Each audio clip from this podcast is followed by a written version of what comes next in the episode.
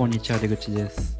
こんにちは本山です。リサイズ FM は本山と出口が最近気になっているサービスやデザイントピックスを取り上げてのんびり話すポッドキャストです。よろしくお願いします。お願いします。さあ今回は、まあ、ちょっともう5月末月末ということで、まあ、サブトピックスって言ってねちょっと2人で、まあ、話したかったネタというか今月あったネタうん。みたいなものを、まあ、小ネタ的にいくつか紹介していこうかなって思うんですけれども、うん。まあ、まずは何て言っても、あれですかね、Google I.O. ですかね、直近の。うんうん。Google I.O. どうでした？うん。Google Google だなって感じ。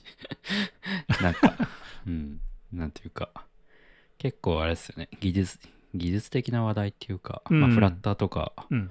まあ、マテリアルデザインとかあと AR とかそういうのが多かったですよねうん、そうですね。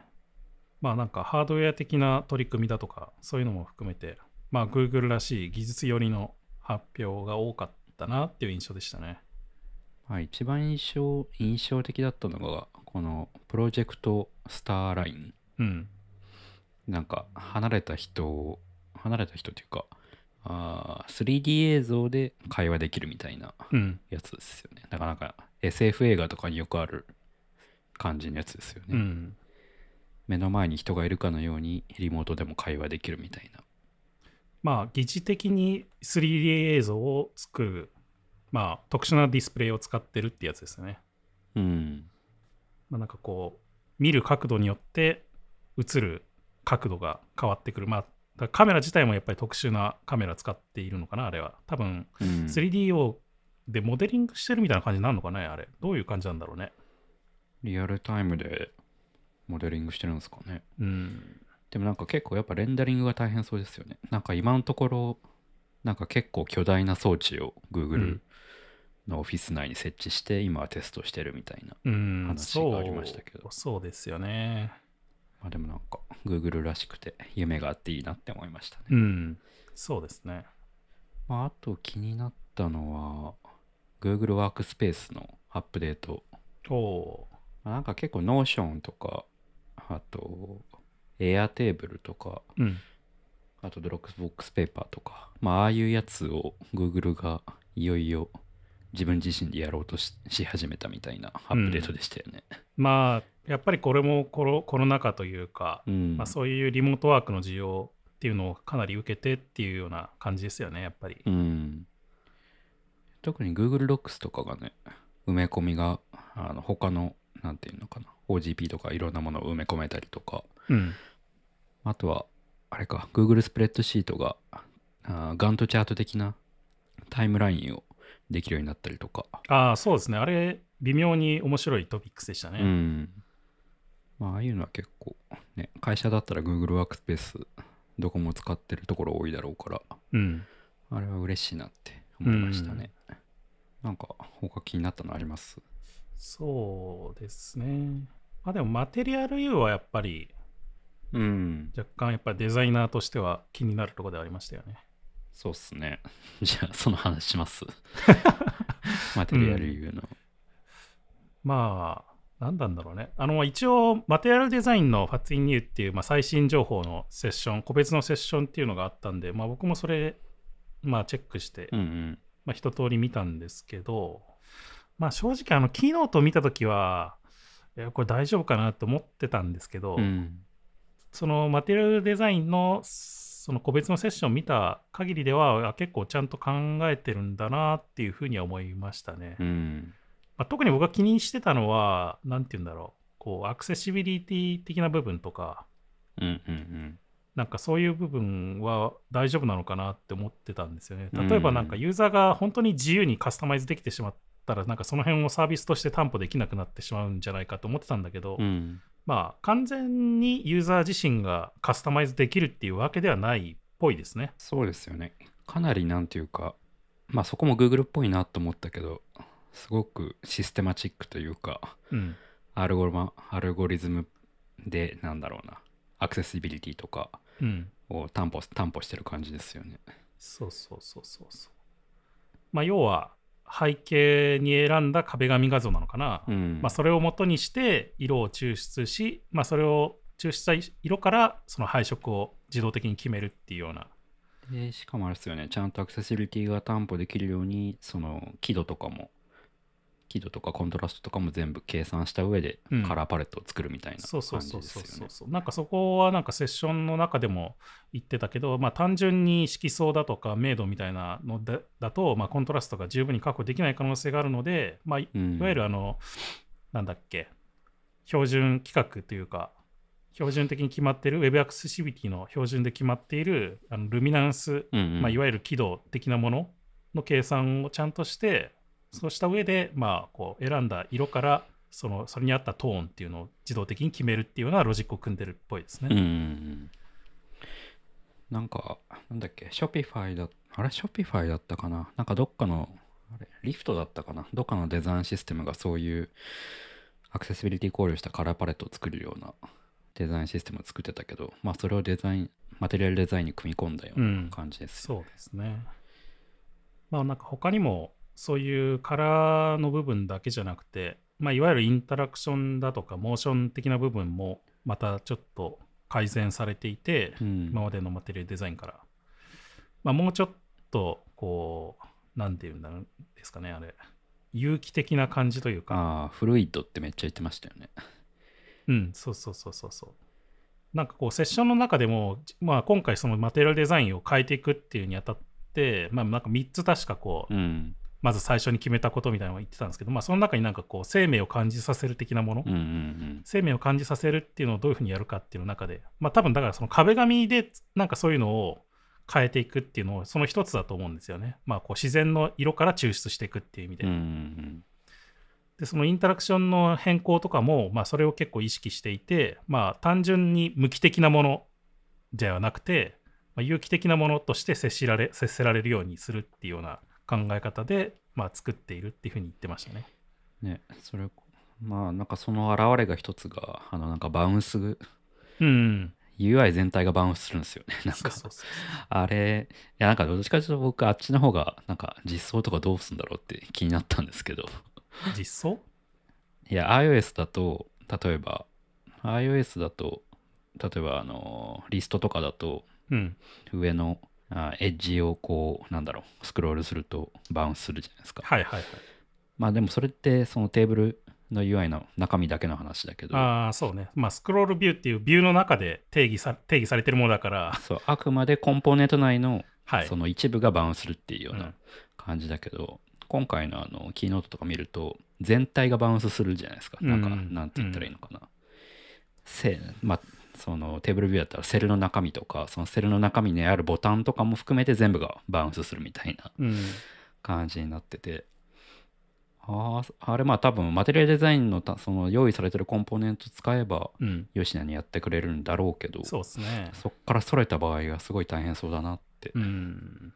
まあ、思いましたね。そう、そうですね。まあでも、僕個人的には割とあれはもうポジティブに受け取っていて、うん。なんか今までのやっぱり Android のスクロール、まあそのバウンスの表現ってなかったんですよね。うん、なんか、端まで行くとなんかパーンってなんか端っこがエッジが光るみたいな表現しかなくて、あーはいはいはい、まあ僕とかはやっぱり iOS に慣れてる人間からするとなんかすごいなんかこうグッて押された感じ、そうっすね。なんか止められた感じがすげえするんだけど、うん。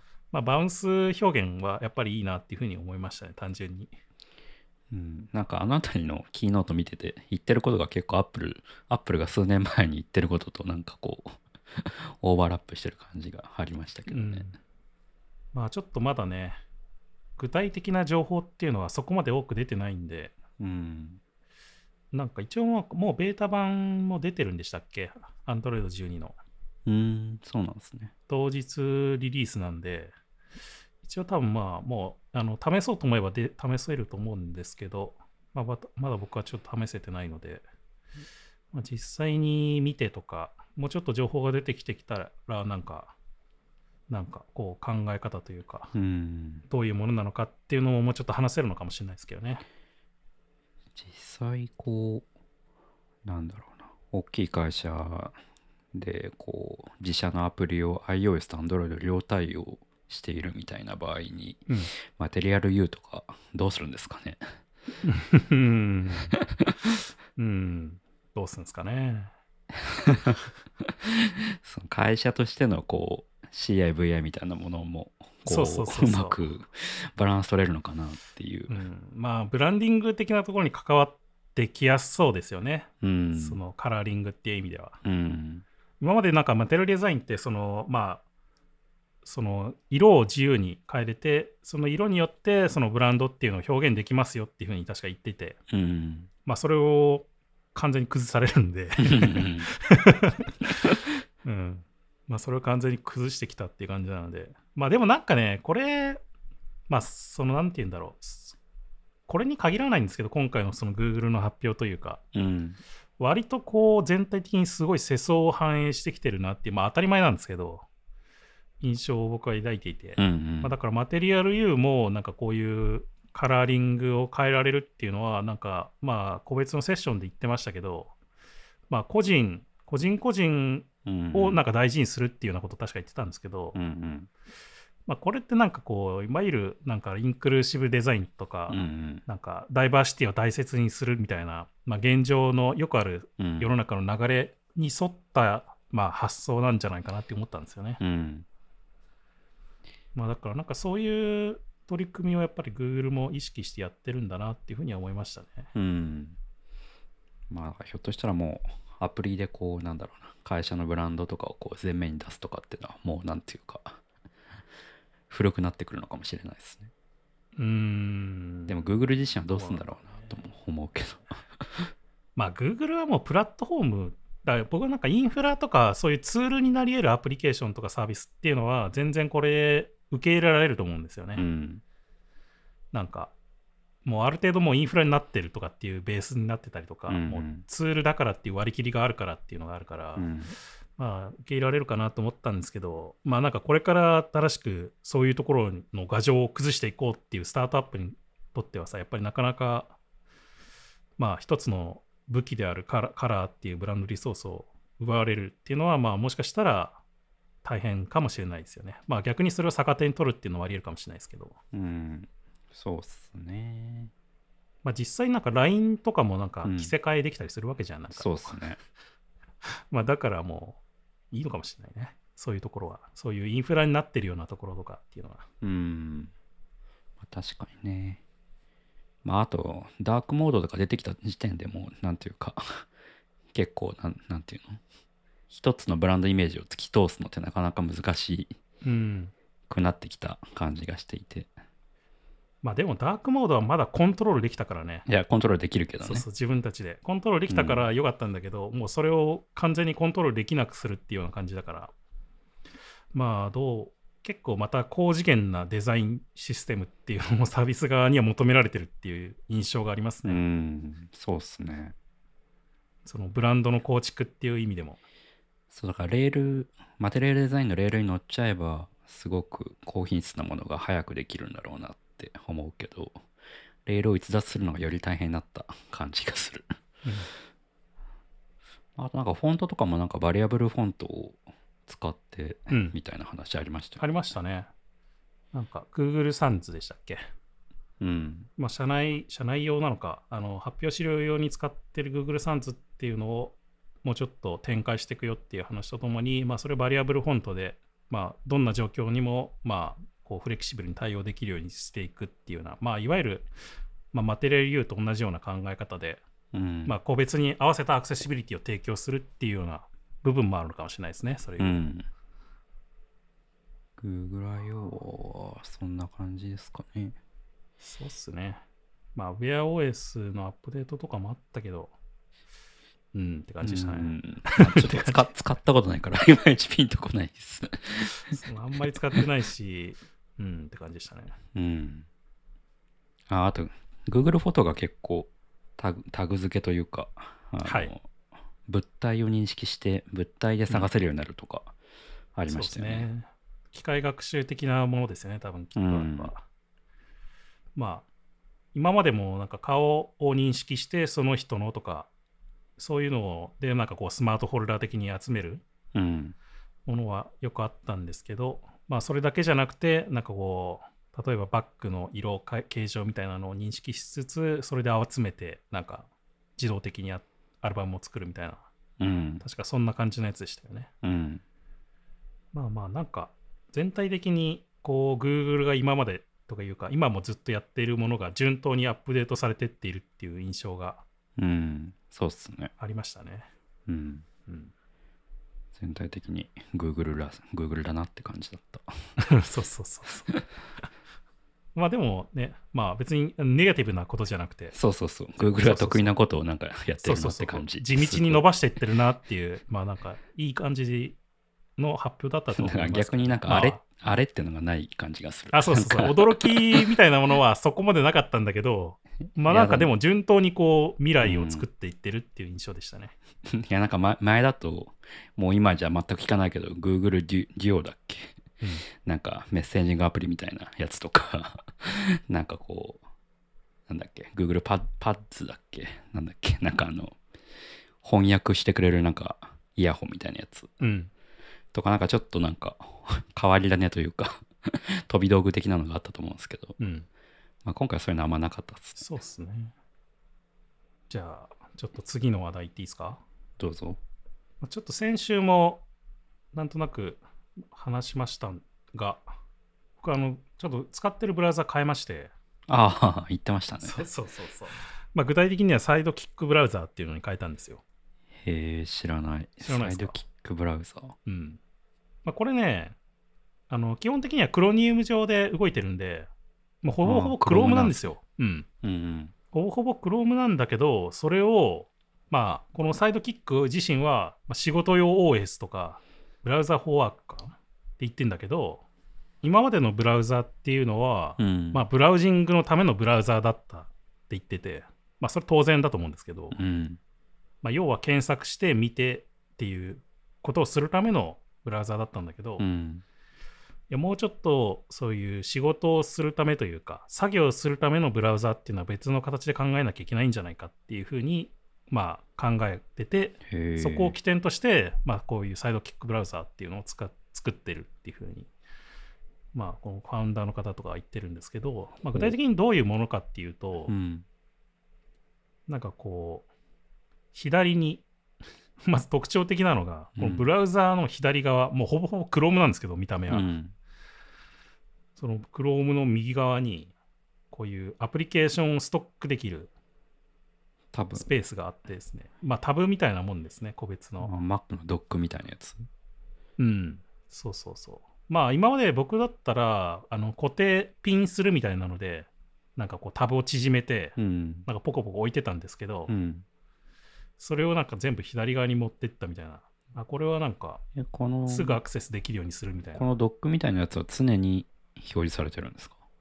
そうですね。うん基本的には常に表示されています。で、これを消す、まあもちろんここは編集できるんで、追加したり削除したりできるんですけど、うん。なんかこう、起動するっていう概念があって、まあ、単純にクリックするだけなんですけど、うん。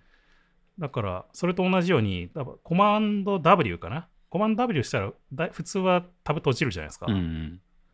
閉じるんじゃなくて、これはまあここに固定されてるものなんで、閉じないんだけど、なんかもう消すみたいな、うん。今までや使ってたセッションをもう消す、閉じるみたいな、そういう概念になってて、それはなんかブックマークに入れとくのとは違うんですか？ブックマークバーに。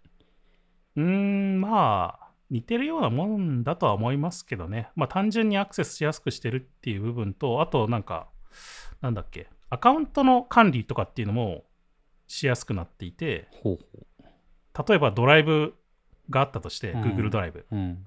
その個人用、自分でプライベートで使ってるものと仕事で使ってるものってあったとしたら、うん。アカウント別じゃないですか。うんうん。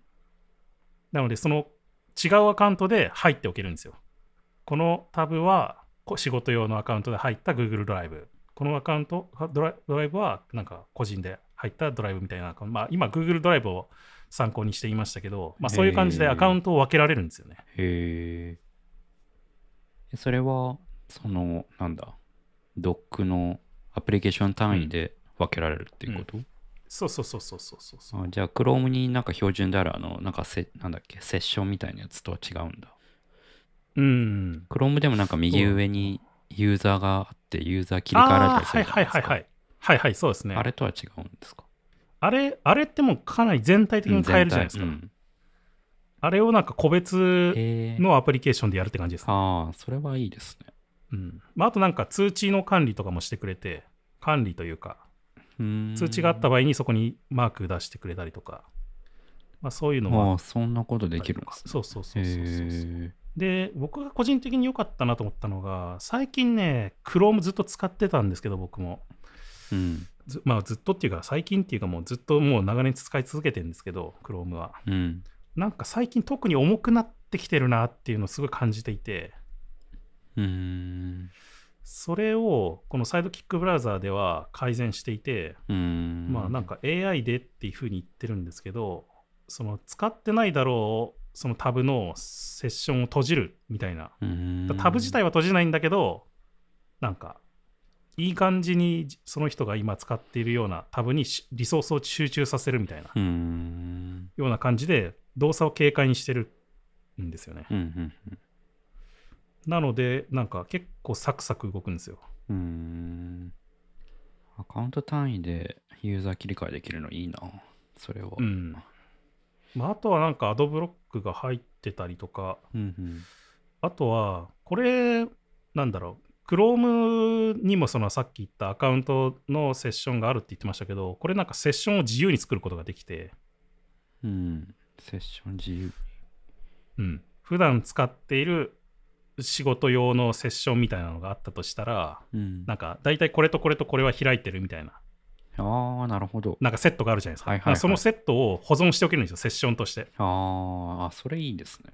それをなんか、まあ、複数管理したりとか、自由に呼び出せたりしてそれいいな。ていうやつですね。僕なんか、Chrome3 つ入れてるんですよ。うん。で、3つ立ち上げてるんですよ、Chrome を。はいはいはい。で、それぞれの Chrome をなんか、これはあの仕事用、これはなんかこのポッドキャストを撮るとき用、これはみたいな、使い分けて、うんそのデスクトップも分けたりしてるんですけど、はい。そういうのができるわけですね。同じブラウ一つのブラウザで。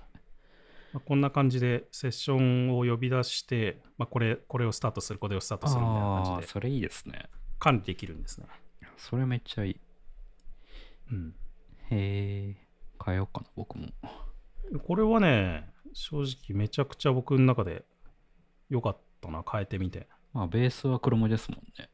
そうですね、もうベベース Chrome なんで、あの拡張とかも全部同じように使えるし、うんうん基本的な操作はもうほぼほぼ Chrome なんですよ。うん。うん。そこになんかラップアップして、なんか機能を追加してるっていう印象。ブレイブブラウザーとかと一緒ですよね、多分。そうですね。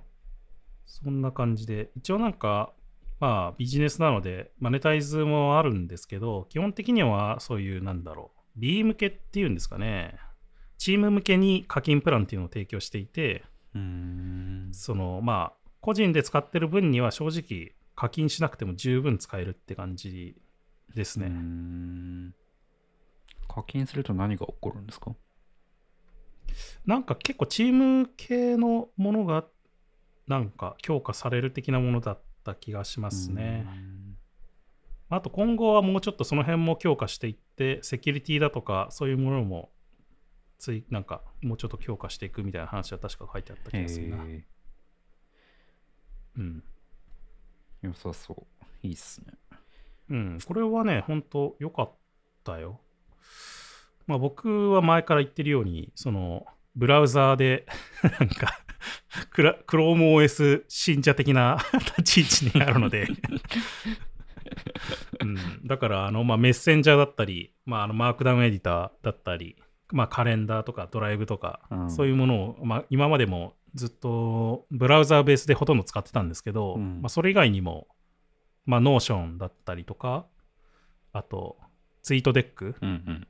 TweetDeck もウェブで使えたので、 TweetDeck 追加したりとか、あと、まあ、情報収集用の Feedly とか、うんうんあと、 Discord も僕は入れてるかな、アプリケーションに。うん？だからウェブ？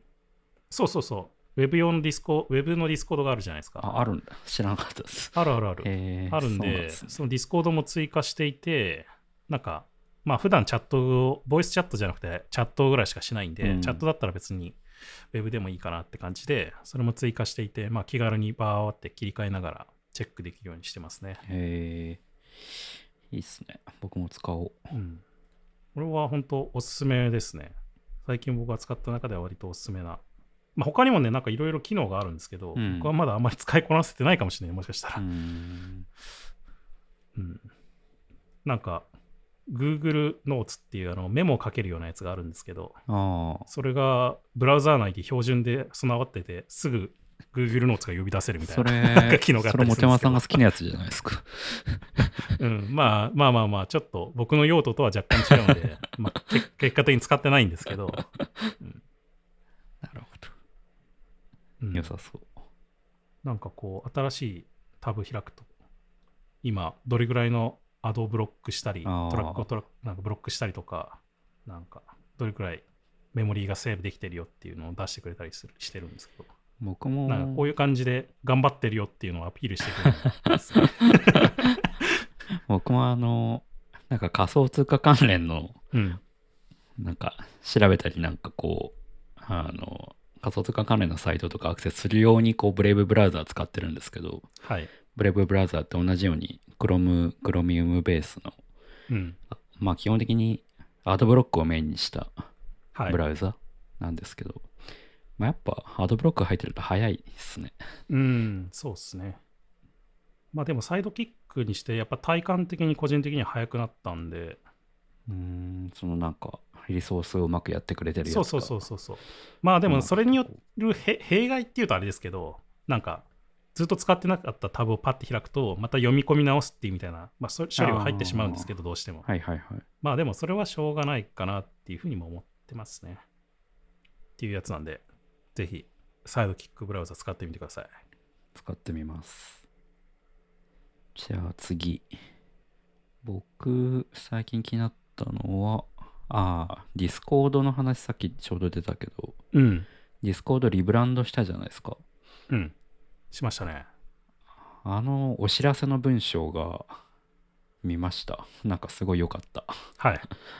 これはなんだろうな。まあなんかまず、ヘルプサイトかな？ヘルプサイトで今も見れるのかな、?6 周年を迎えてリブランドしますみたいな記事があるんですけど、うん。まあ、なんかそもそもなんでリブランドに至ったのかみたいな話とか書いてあって、うん。まあなんか左右対称、まあもともとなんか Discord の、あのーこれ何なんでしょうね、この、何なんだろうね、これ。なんか結局何なのかは明言しなかったよね。え そうそう、何なのか分かんないんだけど、この、んなんだろうスペースインベーダーみたいなやつ。うん。まあ僕はなんか勝手にあのゲームコントローラーなのかなって思ってましたけどね。うん。そう。まあこれがね、結構左右非非対称で、まあ、デザイナー的にも結構こう運用しづらいみたいな話もあったし、うん。まああとそもそもこれが何なのかっていうのが社内の人間も誰も知らなかったみたいな。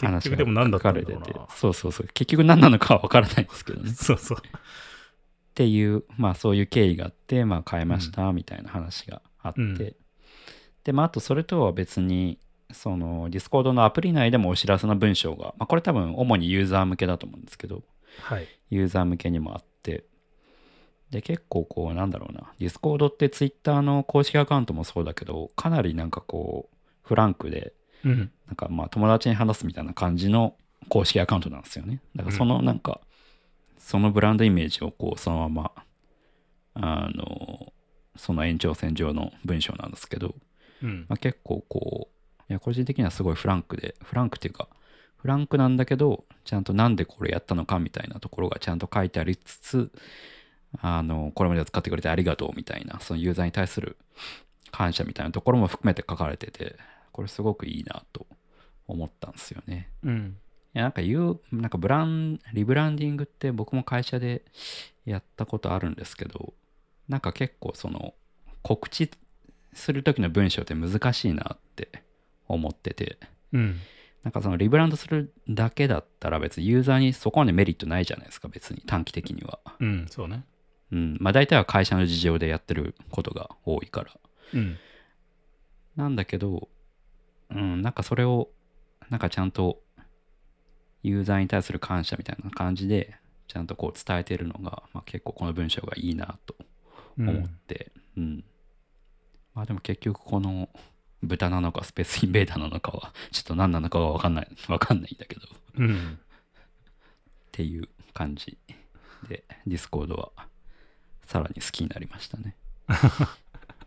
まあ、よりなんかそういうゲームコミュニティみたいなものに寄り添ったカラーリングだったり、まあ、テキスト、フォントのスタイリングっていう風になったような印象がしましたね。うん、カラーリングも全体的になんかモダンな感じになりましたよね。うん、そうそうそうそうそう。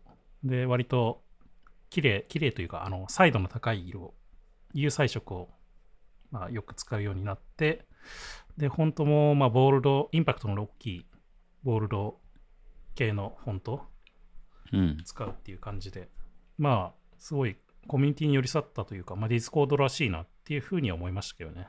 うん。いや、なんか、社内でこのロゴが何なのかが、あこのロゴマークが何なのかわからないとか、うんいや、なんかうちの会社でもあったなと思って。わかんないとか、その左右非対称で運用しづらいとか、なんかい色がやなんかね、でもね、僕、この修正ね、すごくよく分かってね、個人的には。うんその左右非対称っていうことよりもね、細かい線が多すぎるんですよ。うん、その方が結構大変なことが多くて、実は。まあ、要は小さくした時になんか潰れちゃったりとか、印刷する時に大変だったりとか制約があって、うん。例えばなんかこういうカットをしたいと思ってもカットできないんだよね、そこが。はいはいはい。細かすぎて。はいっていうことが起きてしまったりとか、まあなんかそういうのがあるんで、まあそういうのをなくしたいっていうのはデザイナー目線としては、まあ確かにあるよなって思いましたね。うん。あとなんかこの、なんか若干、そのむか昔の色ってなんかこう、淡い、淡い紫じゃないですか。うん。なんかこれもなんかちょっと運用しづらそうだなって。あなんかう、その、僕の会社も同じような問題があったんですよね。なんかこの、今、本山さん見せてるけど、はい旧ロゴが結構こう、なん、なんていうか、はっきりしない色で、あ。うん。で、まあそもそもこの正確な色も誰も知らないみたいな、じゃないで、ああ、なるほどね。うん、があったりとか、うんなんか、そういうのを思い出して見てました。うん。はい。じゃあ次、次、次はですね、僕の方から。まあ以前からなんかちょっとなんとなく配信、ポッドキャスト内でもちょっと喋ったりしてたんですけど、スマートフォームの共通企画プロジェクトっていうのが、えっと、ちょっと1年半ぐらい前からかな、うんなん。か進んでたんですよね。うん。まあ最近だと Google、Amazon、Apple とか、その辺がスマートフォーム系の製品というか、まあ、ハブになるやつをね、うん出したりとかしてましたけど、まあそれの、まあ全部企画がバラバラだから、なんかどれに対応してどれに対応してないみたいなのがちょっと氾濫してしまって良くないんじゃないかっていうのをきっかけに、まあそういう、まあ IoT が得意なあの Zigbee っていうところうん。が中心になって、まあ、そういう共通企画作りましょうっていう働きかけをしててで、まあ、それに対して Google、Amazon、Apple も乗って、まあ、みんなでこう企画を決めようっていうふうにやってたんですけどようやくそれがだいぶ形になってきてで今まではプロジェクト Connected Home over IP っていうチップ略してチップっていう名称を使ってたんですけどその名称とかもリブランディングしてマッターっていうんですかねこれは。マッターっていうブランドでいよいよ今年からなんか具体的な製品、ハードウェア、ハードウェアを出していきますよっていう発表をしてましたね。うん。ん？これはもうどう、ん？ジグビーが出してるってことですか？あ、グジグビーがっていうか、まあ、ジグビーを中心となして、なんかこう、なんだろう、いろんな会社が、あの、いわゆる WW3C、W3C みたいな感じで、うーん。こう、ワーキンググループ作って、なるほど。なんかこう、企画を決めてるってやつですね。なるほど。うん。まあ、それがいよいよこう形になってきて、今年の2021年後半には、その最初の製品、マッター互換の最初の製品がリリースされるっていうようなことでまあ、いよいよこう、ここまで来たなっていう感じで、割とでも僕が思ったより早かったんで、うん。楽しみだなっていう気がしてますね。うん。これができると何ができるようになるんですかね。まあ、要は、なんだろう。今までだったらさ、そのホームキット対応製品かどうかみたいなのを調べたりとか、うん。まあこう Google エコーに対応してるかみたいな、まあ、そういう、ん Google エコーじゃないか Amazon エコーかうん。うんに対応してるかとか、まあその Google ホームに対応してるかっていうのが個別になってたので、まあなんだろうん。うんう、選択肢を選ぶのも大変だったんだよね、こう、うんうん。自分がどれを買えばいいのかっていうのが。うん。まあ、それがしやすくなるっていうのもあるし、そういうサードパーティーメーカーが作るっていうにあたって対応するのも楽になるっていう,、うんこう全部に対応するっていうのがすごい大変だったけど、それを一つの企画でやれるようになるから、うん。まあ、その辺も楽になる。結構だからそういうサードパーティー向けにそのドキュメント、リファレンスをちゃんと提供していくっていうのもすごく重要視してるらしいですね、このワーキンググループは。うんうんまあこれまでこのスピーカーはアレクサ対応してるけど Siri は対応してないとかねそうそうそうそう。Apple も入ってますよねこの Apple も入ってますね入って。ますよねうん、そこはなんか大きいですね、やっぱり。大きいですよね Google、Amazon、Apple が入ってるっていうのは。なるほどじゃあホームキットどうするんだろうなホームキットもだから対応するんじゃないですか、そこ。対応するのかなさすがに。対応するんだと思うよ、うん。さすがに。うん、してほしいよね、うん。むしろ。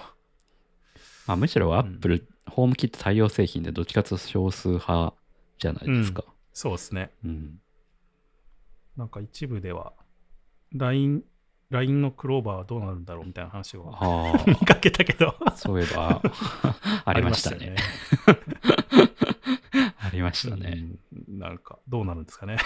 でもまあ逆にそういうなんか新しい例えばそういうスマートスピーカーが出たとしてもうん。このマターに乗っかってればうん。あの個別対応いらないいらないっていう話ですもんね。うーん。そうですね。Amazon、Apple、Google、ファーウェイ、IKEA。ああ、IKEA ね。これフィリップス入ってないのかな？フィリップスフューのあたりとかはどういう扱いになるのかっていうのはちょっと謎ですけどね。でもフィリップスってもともとジグビーでやってるからうん。間接的に対応されたりしないのかな。まあ、ちょっとその辺はわかんないですね。ジグビーアライアンス。うん。まあちょっと今後もこの辺の動向は個人的には追っていきたいなっていうふうには思ってますね。IKEA が対応するのいいですね。IKEA なんかじ 地味にあのスマートライトとかスピーカーとか出してるんですよね。出してますねう。ん。あの、フィリップスフューに乗っかったやつだよね、確かそうそうそうそう。まあ、今後も僕としては注目っていう感じかな、ここは。じゃあ次。あー僕らのこのポッドキャストの録音の話なんですけど、おはいはい。最近リバーサイド FM っていうのを使い始めましたね。うん、リバーサイド FM。でまあそもそもまあまたディスコードの話になっちゃうんだけど、ずーっと僕らディスコードで録音をしてたんだけど、うん、なんか最近遅延を感じることが多かったんですよね。そうね。なんか常にっていうよりは、なんか一時的にすごい遅延があったりとか、そういうのありましたよね。そうそうそう。なんかこのタイミングだけすごい遅れて聞こえるみたいな。うん。500ミリ秒とかそんな程度の微妙な遅延なんですけど、なんかこう、ポッドキャストを長く収録してるとちょっと気になるみたいな、うん。うん、ことがあって、で、いろいろこうし、さまよった結果、リバーサイド FM というものに行き着いたっていうような感じですよね。まあもともとは、まあ僕がたまに聞いてるあの、ドリキンの、聞いてるっていうか見てるかな ?YouTube のうん。なんか連続散財小説っていう YouTube があるんですけど、YouTube チャンネルが。うんまあ、そこの中で確か、その、まあ、ノリキン自体もそういうポッドキャストとかやったり、いろいろやってて、その中でリバーサイド FM っていうのが紹介されてて、まあ、それを僕はちらっと覚えてたので、ちょっとじゃあこれどうっていうのを試してみて、あ、なんか良さそうみたいな、うん。そんな感じの流れでしたよね、確か。うん。で、まあ何かっていうと、完全に、あの、ブラウザ、ウェブ完結で、お互いの顔を見ながら、画面共有もしながら、録音ができるっていううんやつだから、まあ、ポッドキャストの収録だけじゃなくて、例えばなんか、い普通にこう、まあ、ズーム代わり、ズーム代わりというか、うん、にもまあ使えるっちゃ使えますよね。そうですね。確かゲストとして呼ぶのも URL だけであ、そうそうそうそう。そ呼べるってこがすごい感じで。よくできてますよね。うん。あのプルリバーサイド FM 内にスタジオっていう概念があって、そこでこうセッティングして、招待 URL を発行して、うん。でその URL をゲストが押すだけで、アカウント登録とか特にせずに、その収録に参加できるっていうような感じですよね。そうそうそう。っていう、なんかまあ、ブラウザでできるんだけど、まあ、マイクの設定とかカメラの設定を切り替えたりとか、うん。まあ、割と高機能ですよね。その、画面共有の画面自体も、多分これ、どれぐらいでしたっけ ?720p でしたっけ ?1080p でしたっけ？そうっすね。どうだったかな？まあ全然別にそうそう、すごい気にならない。綺麗にうん。やれているので、で、録音とかもやってくれるし、そうね。あそうそうそう。まあ、結構特徴なのが、その録音がその人ごとにこう、ラインを分けて録音ができたりですよね。うん。まあ、その辺はね、編集しやすいようにっていう感じですよね、後で。結構多分あの、リモートでのユーザーインタビューとかにも使えそうだなってう思いました。ん。まあ、使おうと思えば全然使えますよね、これ。うん。そうそう。全然ズームよりややりやすいかもって思いました、ね。あとなんかさっき気づいたけど、画面共有が、こう、複数人でできるっていう、そう。一人で取り合うみたいな感じじゃないっていうのすごいいいよね。これ、ズームにも入れてほしい。なんか会社でよくあるのが、いや、ちょっと画面共有もらっていいですか？あ、そうそうそうみそうそう。もらいますみたいな。そうそうそうそうそう。もうもらうっていう概念なくなるっていう。俺が俺がみたいな。そうそういう。これ、いいですよね。そうそうそう。なんかね、まああの、あのリサイズ FM の収録でも、まあ、大体こう話す方が画面共有して、まあ、それを見せながら話すっていうようなスタイルでやってるんだけど、まあ、今回みたいな両方がトピックを持ち合って話すみたいな時どうしようっていうふうになってたんだけど、まあ2人とも表示すればええやんみたいな感じになってうん。すごい便利ですね。うん。いいですよねう。ん、まあ、あと地味にチャットがあるとかもね。あ テキストチャットね。テキストチャット。うんいや、これも結構、うん、なんか分かってるなっていう感じがして、うんいいですまあ、。その辺はなんかこう前のクイルじゃないですけど全部盛りって感じですよね。うん。最近こういうのに必要な機能を全部入れましたよっていう。まあ、あとなんか一応あれなんか編集機能もあるんでしたっけ？あ、そう、一応そのブラウザ上で編集ができたり、まあちょっとその辺は僕らまだうん。ね、普通にローカルで編集するから使いはしないんだけど、うん。まあ、あとあのえエコーキャンセルがかけられたりとか、うん。あと、そのお互いの収録環境、そのインプットに何使っ音声のインプットに何使ってるとか、うんまあ、そういうのも見えたりするのが結構こう収録する人にとって嬉しい機能が集まってる感じですよね。そうっすね。ああとそうだ、ライブストリームもできるんですよね。Twitter とか YouTube とそうかに。そのまま配信するみたいなのが一応できそうそうそうるみたいですね。うん。で、まあ僕ら結構あの、クラブハウスが流行った頃に公開収録をちょっと試してみようっ。て言って、まあクラブハウスをやってみたり、Twitter スペースうん。かやってみたり、あとディスコードのステージドチャンネルっていう、まあクラブハウスクローンみたいなやつが最うん近できて、まあそれも試してみたりとか、いろいろ手つけてたんだけど、まあ結構やろうと思ったらこのライブストリーム、リバーサイドからできるなら、それこれでいいかもしれないですようね。ん、そうですね。うんうん。まあ、プライシングですよね、問題は。問題はなのか。問題はなのか、あれなん、まあ僕らにとっては問題はないんだけど、まあまずプライシング何かというと、収録時間課金なのか。収録時間で課金されるんですよね。そうですね、リミットが決まっていて、多分一番、えっと安いベーシックプランっていうやつだと、えっと一月にレコーディングするできる時間が2時間って決まってるんですね。うん。で、なんかこの、まあ、このなんか、プライシングが、うん、ちょっとなんかまあ、いまいちなところがあって、うんベーシックだと月2時間、スタンダードだと月5時間で15ドル、うんプロだと、えー月15時間で24ドルっていう、なんていうか、僕ら1回の収録で、まあ2時間3時間ぐらいは喋ってるから。喋りすぎっていう話なんだけどね。でそれを4回やるとしたらまあ普通に12時間、うん。でまあプロかみたいな、でも月24ドル全然これなら払ってもいいんだけど、うん、そうね。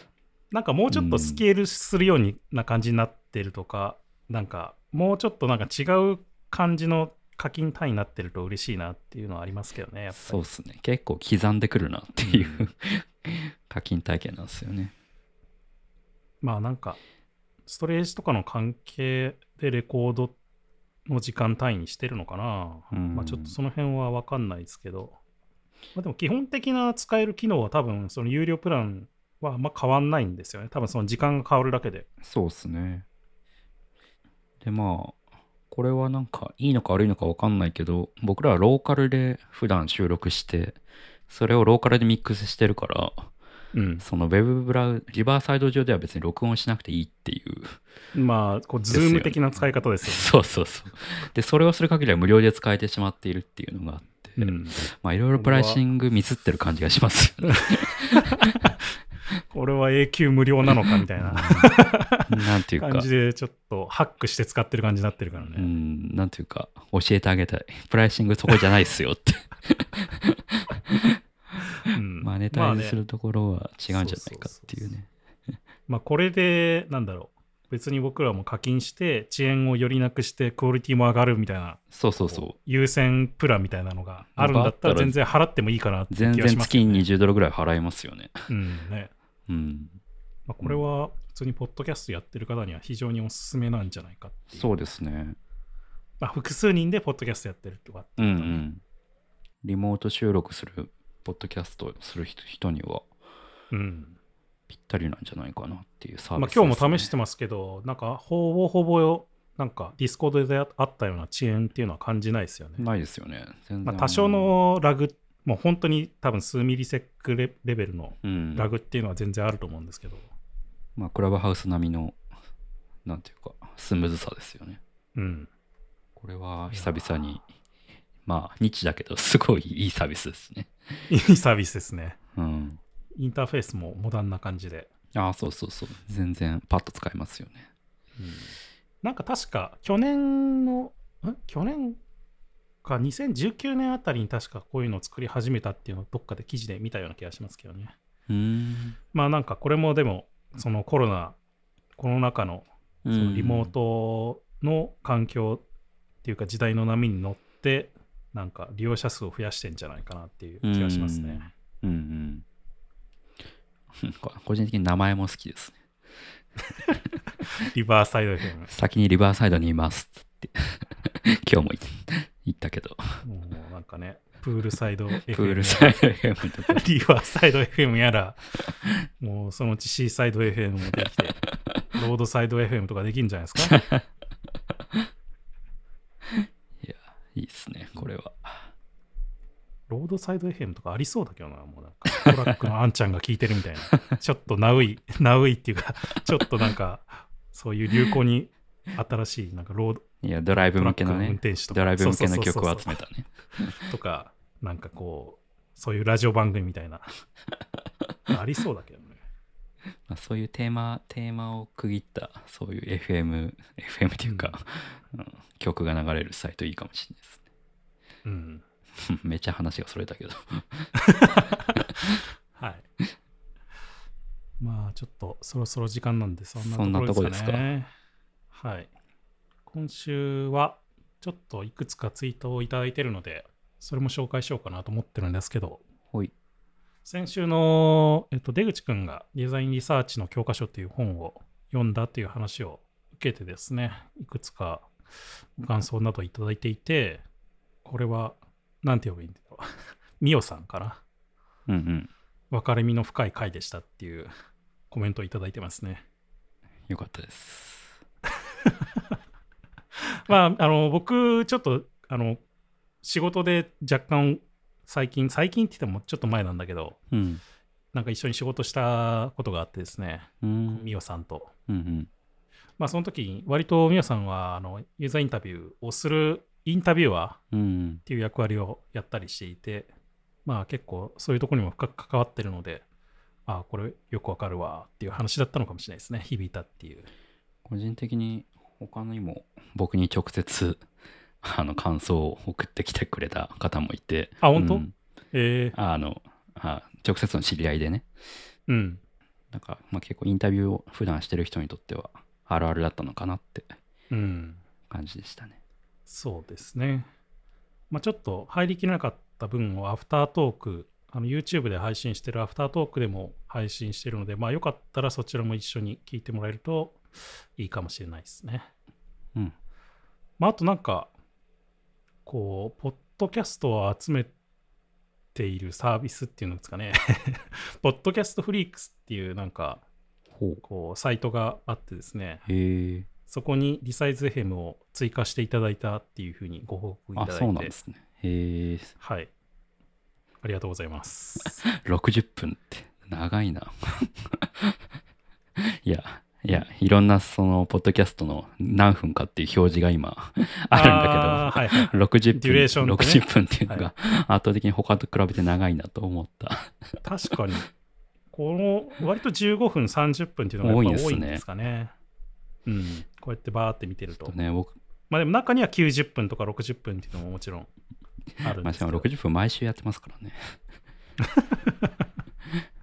そうですね。短くし一応毎週金曜日にやってるの一応で。短くしようという気持ちはあるんですけどね うん。まあまあ。これを機会にまた聞いていただけたら幸いです。はい。そんなところですかね。はいちょっと今週っていうか、サブトピックス話すネタいっぱい僕ら持ち寄ってるんですけど、まあ、今回のこの本編だけでは、まあ、予想通り話しきれなかったので、この後またアフタートークという形で話して収録して、またそれをまた YouTube の方に配信しようと思うので、まあ、もし気になる方はチェックしてみていただけると嬉しいです。はい。はいそんなところで、リサイズ FM へのご質問やご感想は、ハッシュタグリサイズ FM で Twitter につぶやいてください。こんな感じで取り上げるので、ぜひぜひお願いします。リサイズ FM は毎週金曜日に配信しています。Spotify、iTunes のポッドキャスト、Google ポッドキャスト、YouTube などで配信してますので、よかったらチェックしてみてください。ということで、今回はここまで。また次回お会いしましょう。さようなら。さよなら